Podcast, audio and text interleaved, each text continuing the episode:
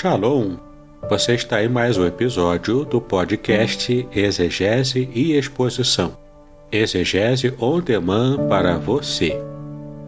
Aqui é o Davidson Pignon, sou mestre em Ciências da Religião, pastor congregacional, professor de exegese bíblica no seminário e também publisher editorial.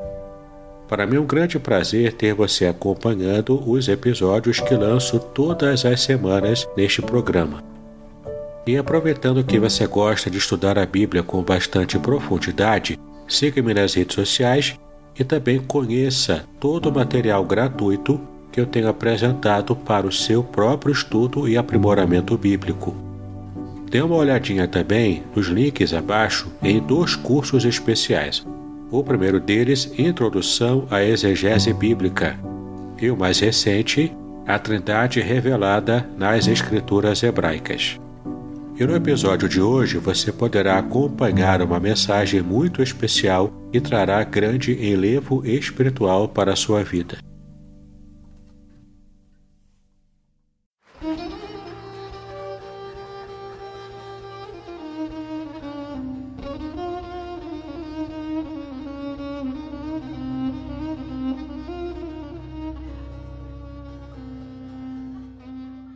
Shalom! Quero falar sobre o livro Revelações Originais do Salmo 23. Nesta obra, o reverendo Davidson Binon nos convida a minerar pepitas de ouro escondidas no rico solo do Salmo 23. Todo livro é melhor compreendido em seu idioma original, em sua época original e em seu local original. Estamos distantes dos três no que diz respeito à Bíblia. Assim como o pastor guia as ovelhas, o reverendo tomará pela mão e o guiará em todo o trajeto para entender o Salmo 23 com todas as suas nuances que, infelizmente, se perdem em português.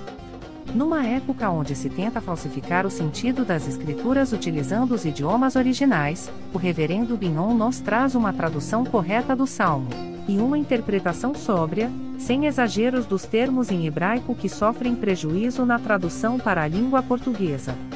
Coisa horrível é comprar bijuteria pensando ser joia rara. Aqui não é o caso. Realmente você aprenderá a minerar pepitas de ouro com este livro.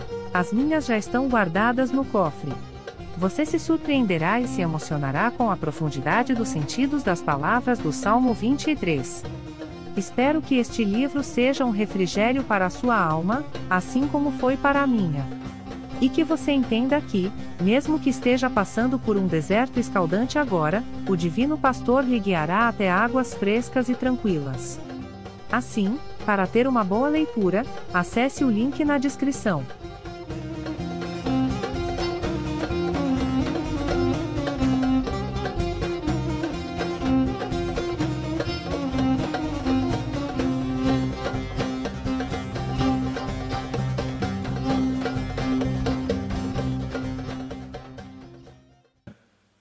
Mateus 6, de 25 a 34, que diz o seguinte: Por isso vos digo que não andeis ansiosos pela vossa vida, quanto ao que haveis de comer ou beber, nem pelo vosso corpo, quanto ao que haveis de vestir.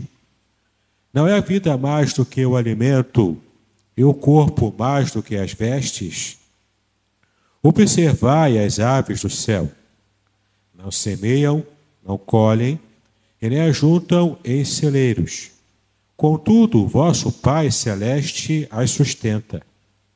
Porventura não valeis vós muito mais do que as aves? Qual de vós, por ansioso que esteja, pode apresentar um côvado ao curso da sua vida?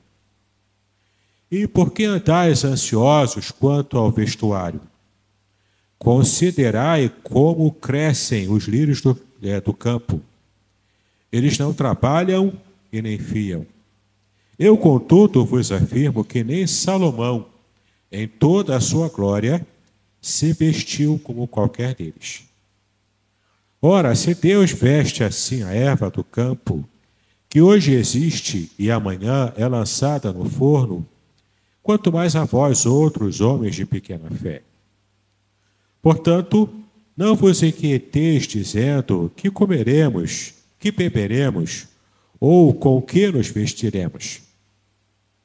Porque os gentios é que procuram todas estas coisas, pois vosso Pai Celeste sabe que necessitais de todas elas. Buscai, pois, em primeiro lugar o seu reino e a sua justiça, e todas estas coisas vos serão acrescentadas.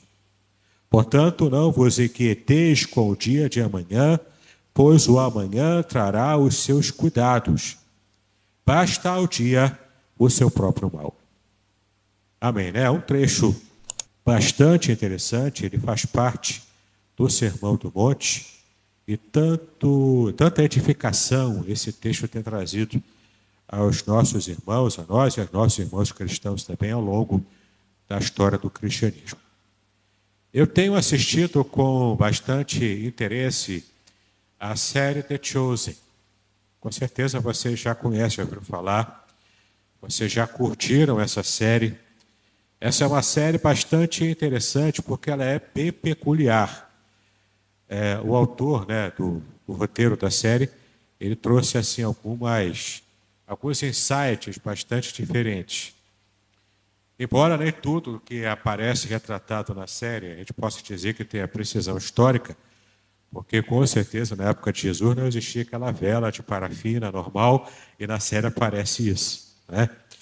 A, a, a, toda a lâmpada que se usava na época era aquela lâmpada de barro feita com pavio, né? enfim. Mas apesar dessas discrepâncias históricas, a gente consegue perceber que essa série ela tem alcançado o coração de muita gente, ainda mais agora que eu soube, né, nós soubemos que o Silvio Santos, pelo SBT, comprou os direitos de exibição dessa série e em breve ela estará sendo também é, exibida no canal aberto da televisão. Então, é, com certeza ela vai aumentar ainda mais é, o seu lastro né, de alcance para chegar a muitas vidas né, que gostam de uma boa série bem produzida, bem trabalhada. Bom, esse texto aqui, que é registrado pelo evangelista Mateus, a gente conhece a história de Mateus, inclusive nessa série de Chosen ele é retratado como tendo algum nível do aspecto autista. Isso, com certeza, não tem base histórica nem bíblica, é apenas uma conjectura do autor da série, que é mais uma percepção que ele teve e que a gente, mesmo que perceba que não tenha nenhum tipo de, de validade essa percepção, ainda assim foi um insight interessante que ele teve.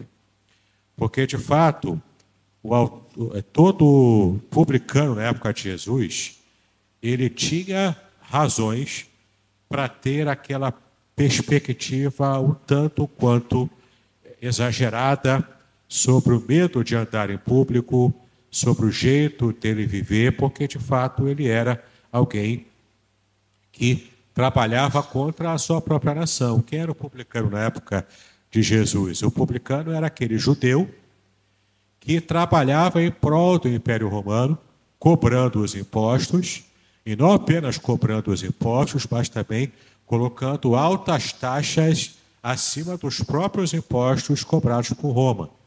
Então, o publicano explorava o seu povo além da exploração normal que o Império Romano já fazia contra o seu povo Israel. Então, os publicanos eram plenamente odiados pela nação, eles não tinham total liberdade ou paz para andar no meio das pessoas.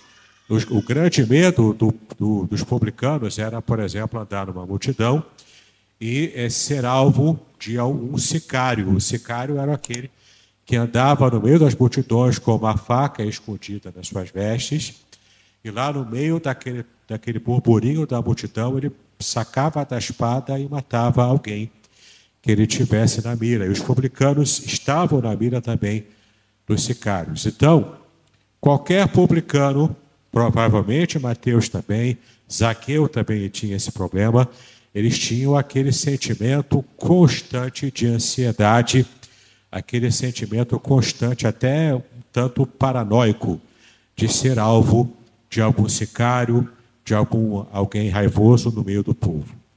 Então o que acontece aqui é o seguinte: quando Mateus escreve essa parte que Jesus fala sobre ansiedade, assim como qualquer publicano, ele sabia do que estava falando. Esse sentimento de ansiedade, esse sentimento de insegurança pessoal era muito comum, tanto para o publicano quanto também para qualquer judeu é, pobre mesmo da Palestina daquele primeiro século. A grande questão aqui é que a gente percebe que Jesus fala ao coração daquelas pessoas com uma propriedade muito grande, porque o Senhor Jesus, sendo Deus encarnado, ele estava aqui também experimentando todas as agruras emocionais que nós, seres humanos, enfrentamos. enfrentamos. Então, ele ataca aqui nesse texto, nessa preparação que ele teve nesse Sermão do Monte, e é também interessante, inclusive, na série The Chosen, a gente vê o quanto eles retrataram Jesus se preparando para o Sermão do Monte. É bem interessante também essa parte. Mas o que eu quero mostrar para vocês aqui é que Jesus está falando aqui sobre um mal que ainda afeta a cada um de nós em pleno século 21. Esse mal chama-se ansiedade.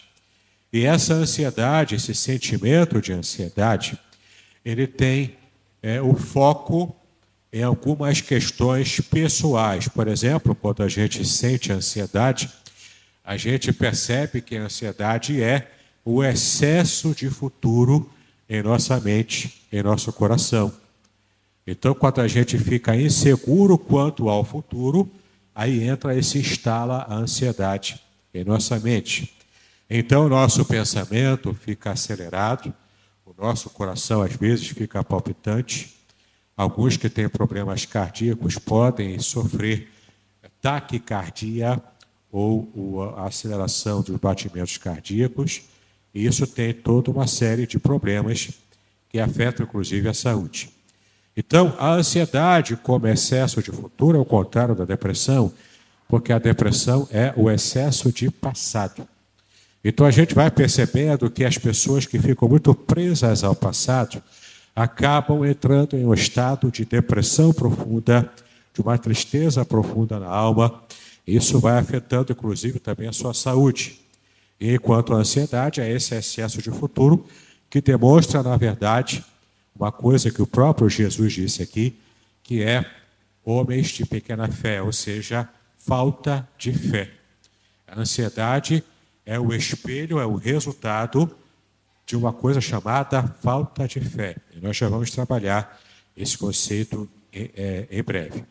Então percebemos aqui que para que tenhamos saúde emocional, inclusive nos dias atuais, tanto quanto nos dias de Jesus, precisamos ter o nosso foco plenamente ajustado, não no passado, para que é, estejamos enfrentando uma depressão, e nem no futuro, para que a gente esteja enfrentando uma ansiedade. Mas o nosso foco precisa estar ajustado em cada situação da vida presente. Quando enfrentamos o, é, cada dia, enfrentando o mal próprio, a porção de mal que precisamos enfrentar naquele mesmo dia, a gente então aprende com o Senhor a administrar os nossos problemas. E aqui vem uma coisa muito importante, que é um princípio que esse pessoal coaching tem percebido hoje em dia e tem ensinado, mas Jesus já falava isso há mais de dois mil anos atrás. Nós precisamos aprender a administrar os nossos problemas, as nossas preocupações por porções diárias. Então não adianta eu querer trazer uma multidão de problemas para resolver tudo de uma vez só, tentando abraçar o mundo inteiro de uma única vez. Ninguém consegue fazer isso. O que eu preciso aprender então é focar a minha mente em um problema de cada vez. O problema é cada momento. Um dia que vai trazer o seu próprio mal daquele dia, eu vou focar em resolver aquele problema daquele dia, um por vez. Quando eu faço isso, eu consigo então é, traçar grandes desafios e resolver grandes problemas quanto eu vou parcionando esses problemas grandes em problemas menores ou em etapas menores. Então, é isso que o Senhor Jesus estava nos ensinando. Porque nessa sessão aqui do texto da, do Sermão do Monte, a gente percebe que existem três palavras-chave que aparecem aqui, e essas três palavras-chave nos ajudarão a vencer qualquer tipo de ansiedade que possamos estar enfrentando. A primeira palavra-chave está no versículo 30, quando Jesus faz referência aqui, ele diz aqui, homens de pequena fé. Então ele fala aqui sobre a ansiedade pelo que haveremos de comer ou beber, e aqui Jesus não está falando em ansiedade por coisas supérfluas, porque ninguém aqui de Niterói ou de São Gonçalo fica ansioso porque não conseguiu ainda comprar o seu jatinho particular. Ninguém aqui em Niterói ou São Gonçalo fica ansioso porque não conseguiu comprar um iate, ou pelo menos ele, porque ele tem um iate menor do que o iate do vizinho. Entende o que eu quero dizer? A ansiedade aqui na época de Cristo e ainda hoje, a ansiedade acontece por preocupações legítimas por necessidades básicas e, portanto, legítimas da vida de todo ser humano. Por isso que Jesus se refere aqui, no versículo 30, ele fala o seguinte: Ora, se Deus veste assim a erva do campo, que hoje existe e amanhã é lançada no forno, quanto mais a vós outros, homens de pequena fé.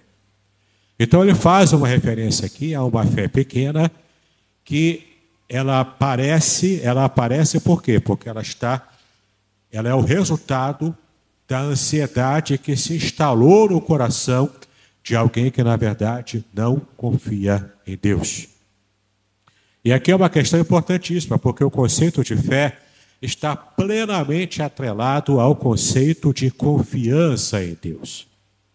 Então, se eu confio em Deus porque eu convivo com Ele, porque eu sirvo a Ele, porque eu o conheço bem, se eu me agarro a Deus, e esse meu ato de agarrar-me a Deus tem que ser um ato consistente, tem que ser um estilo de vida. A fé aqui que Jesus se refere não é apenas a declaração de fé.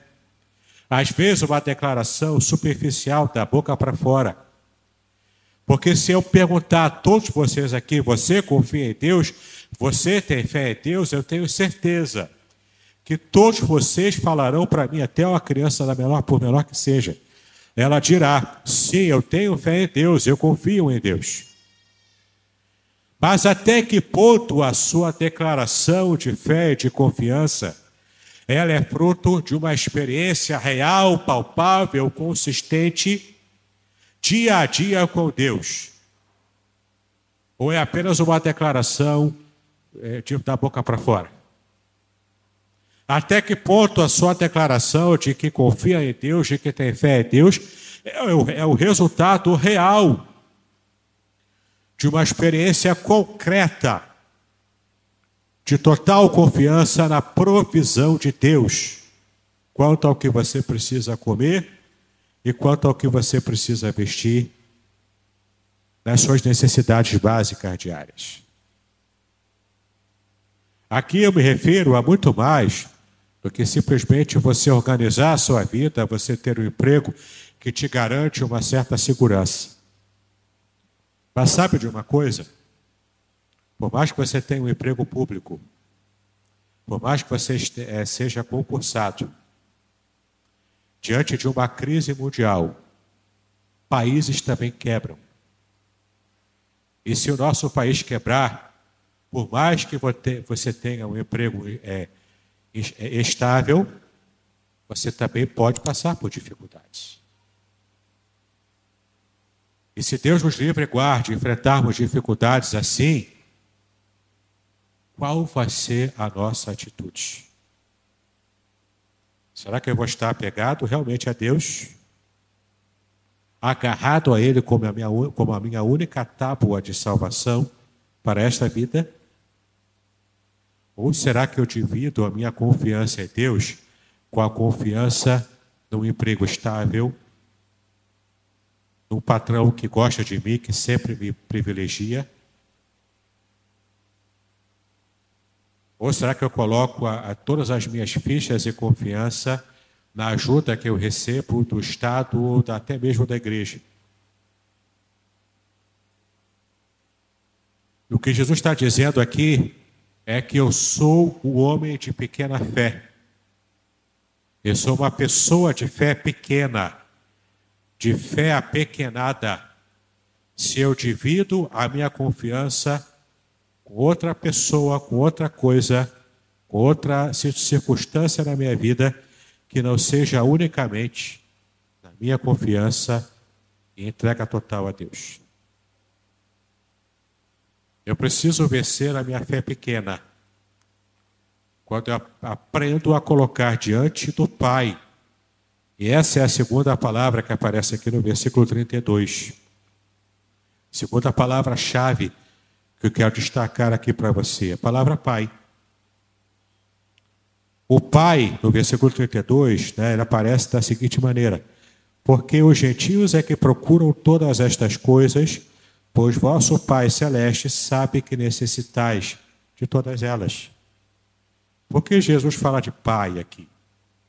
Aqui ele está falando especificamente para judeus, para aqueles que faziam parte do povo da aliança e, portanto, conheciam o Pai, tinham elementos para conhecer o Pai.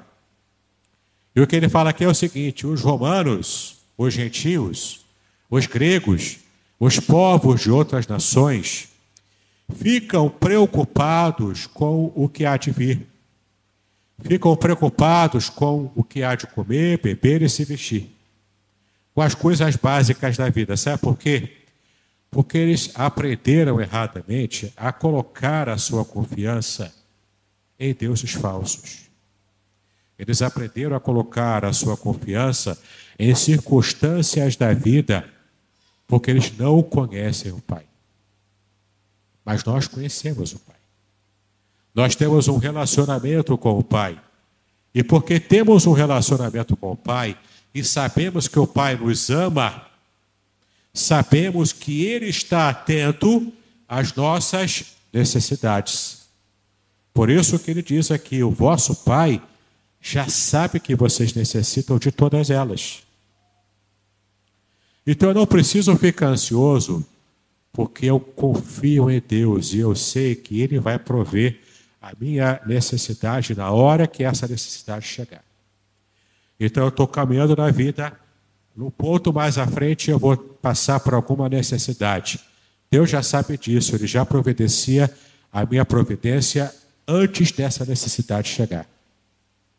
E eu vou então, a cada passo, a cada checkpoint da vida, eu vou percebendo o cuidado de Deus, ponto a ponto, caminho a caminho, no momento em que eu precisar dessa provisão. O Pai já sabe que eu vou necessitar de alguma coisa, então ele já providencia tudo o que eu preciso, porque ele é o meu pastor. E já que ele é o meu pastor, nada vai me faltar. Jesus, inclusive, disse: Eu sou o bom pastor. E o bom pastor dá a sua própria vida pelas ovelhas. Essa é a característica do bom pastor, em contraste com a característica do mercenário, que está ali apenas pelo dinheiro. Mas o bom pastor tem um relacionamento com as suas ovelhas. Ele conhece cada uma delas por nome. Isso é alento para nós, porque Deus está atento a todas as nossas necessidades. E a terceira e última palavra, para encerrarmos essa mensagem dessa manhã, é a palavra primeiro que está no versículo 33. Buscai, pois, em primeiro lugar o seu reino e a sua justiça, e todas estas coisas vos serão acrescentadas.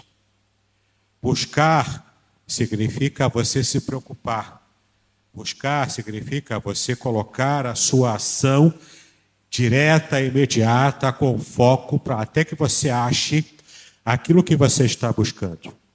E quando você aprende a não colocar o seu foco no passado ou no futuro, para que isso provoque ansiedade no seu coração.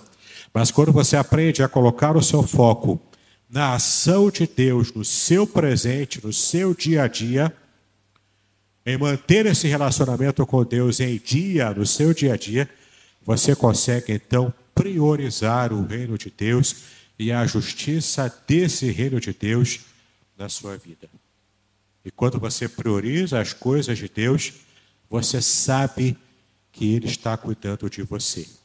E quando você sabe disso, você não sente falta de nada, você não fica ansioso, você aprende a de fato descansar em silêncio, sabendo que Deus já está te abençoando, já está te alcançando para a glória do próprio Deus. Então, por que não devemos ficar ansiosos? Literalmente, porque o amanhã cuidará do próprio amanhã. Ou seja, todas as preocupações pelas lutas do dia a dia devem ser abandonadas pelo servo de Jesus, porque ele está completamente entregue e confiante em alto grau de fé na provisão e na bênção do Senhor sobre a sua vida. Que nesse momento que eu possa entender que se eu tiver fé em meu Pai, se eu colocar em primeiro plano o reino de Deus e também perceber que Ele cuida de mim, Ele suprirá então todas as minhas necessidades. Que Deus possa abençoar-nos, que Deus possa falar abundantemente ao nosso coração e que se há algum vestígio de ansiedade na sua vida, que nessa manhã você possa receber essa palavra, guardá-la no seu coração e saber que apesar de suas preocupações, o Senhor cuida de você. Amém? E se Deus é por você, quem será contra você? Guarde isso no seu coração. Que Deus nos abençoe. Em nome do Senhor Jesus Cristo, vamos adorar ao Senhor. Prepare-se para uma jornada única e transformadora. Nas 346 páginas deste livro emocionante, Davidson Bignon mergulha nas profundezas do Salmo 91 revelando segredos escondidos na língua original hebraica, palavra por palavra, versículo por versículo, com linguagem simples e conteúdo profundo. Este livro é a chave para a compreensão de uma proteção divina extraordinária. Descubra como aplicar essas revelações originais à sua vida. Davidson Bignon, autor reconhecido, editor a contextualizar. Uma obra que irá transformar sua jornada espiritual. Proteção divina no curso da vida. Revelações originais do Salmo 91. Disponível agora. Não perca a oportunidade de ter esta revelação em suas mãos. Uma jornada espiritual que irá transformar sua vida. Adquira agora. Davidson Bignon. Editora Contextualizar. Seja abençoado pelo Salmo 91. Adquira o seu hoje mesmo.